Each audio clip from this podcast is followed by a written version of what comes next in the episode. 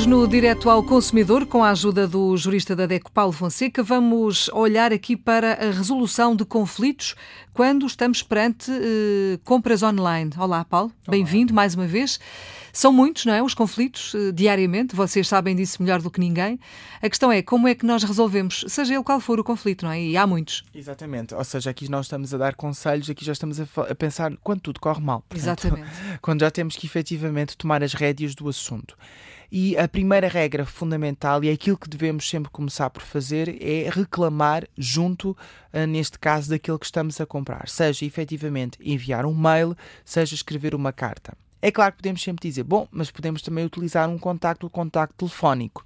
É verdade, mas muitas vezes eu tenho que demonstrar ao vendedor que eu até reclamei dentro de um determinado prazo, que eu efetivamente exerci os meus direitos, que eu exigi que me fosse, por exemplo, reembolsado o valor. E o telefonema não deixa provas, não é? E o telefonema não deixa provas. Ou até que estou a anular o contrato dentro do período de livre resolução dos 14 dias. Portanto, eu tenho que demonstrar, eu tenho que provar que eu próprio agi no sentido de resolver os meus conflitos. E daí que seja sempre aconselhável que os consumidores estejam munidos de um suporte duradouro, ou seja, ou enviar uma carta ou enviar efetivamente um mail, ou utilizar, porque cada vez mais as empresas disponibilizam formulários de contacto, disponibilizar, ou seja, utilizar esse formulário desde que esse formulário também um, crie um registro e o consumidor receba, neste caso, através do seu mail, uma cópia daquilo que efetivamente reclamou para que possa também demonstrar que mais uma vez reclamou. O que convém mesmo é ter essa prova, não é? Ter essa prova. É claro que depois aqui abrem-se várias subhipóteses.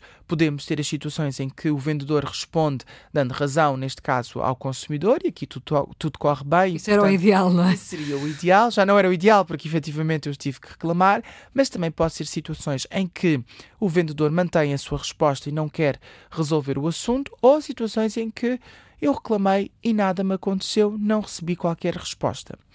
E aqui os consumidores devem ter a noção que hoje em dia os conflitos de pequeno, neste caso de pequeno valor, portanto estamos a falar de valor até cerca de 5 mil euros, são conflitos em que existe um mecanismo que é a arbitragem necessária. O que é que isto quer dizer? Quer dizer que o consumidor pode sempre recorrer a um mecanismo de resolução de conflitos e uh, o vendedor não pode recusar a adesão a esse mecanismo. Nem sempre foi assim, não é? Nem sempre foi assim, porque era um mecanismo pela sua natureza voluntário e o consumidor, portanto, recorria a esse mecanismo, mas muitas vezes o que acontecia era que o vendedor ou não respondia ou nem sequer aparecia. Neste, neste momento, o consumidor pode recorrer, desde logo, se quiser, este mecanismo de resolução de conflitos e pode, efetivamente, o vendedor é obrigado a aderir. Mas, quando estamos a falar de conflitos, portanto, em linha, é possível utilizar a chamada Plataforma de Resolução de Litígios em Linha.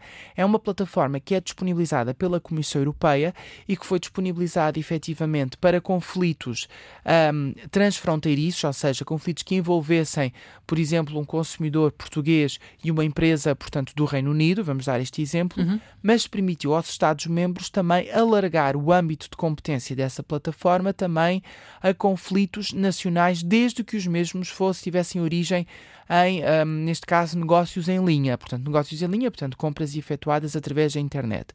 Portanto, o consumidor pode recorrer a esta plataforma de resolução de litígios em linha, em que os vendedores, os profissionais, já são obrigados a disponibilizar um link, neste caso, para que o consumidor possa aceder diretamente a essa plataforma de resolução de litígios em linha.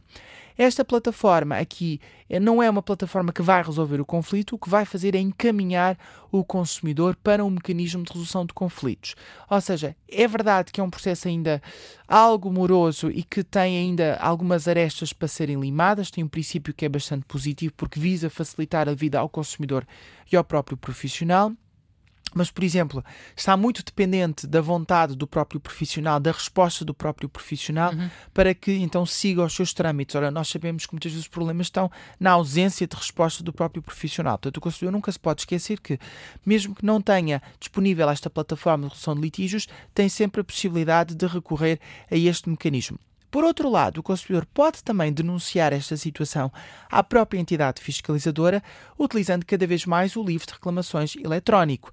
E, portanto, os sites são obrigados a disponibilizar informação sobre ou acesso a este livro de reclamações uh, eletrónico para que o consumidor possa fazer, tal como já fazia no livro de reclamações uh, usual, portanto, nas lojas, pode também usá-lo em linha que tem o mesmo ou terá naturalmente o mesmo tratamento. É um processo que se costuma dizer que ainda está em fase implementação e de alargamento a diversos setores, mas a ideia e o ideal é que todos os serviços que são prestados a nível da internet, nomeadamente uma compra e venda, uhum. em que o consumidor possa ter acesso a este mecanismo.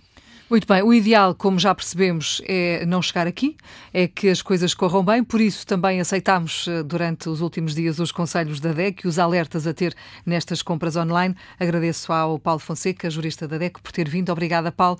Estamos aqui diariamente com a ajuda da DECO no Direto ao Consumidor.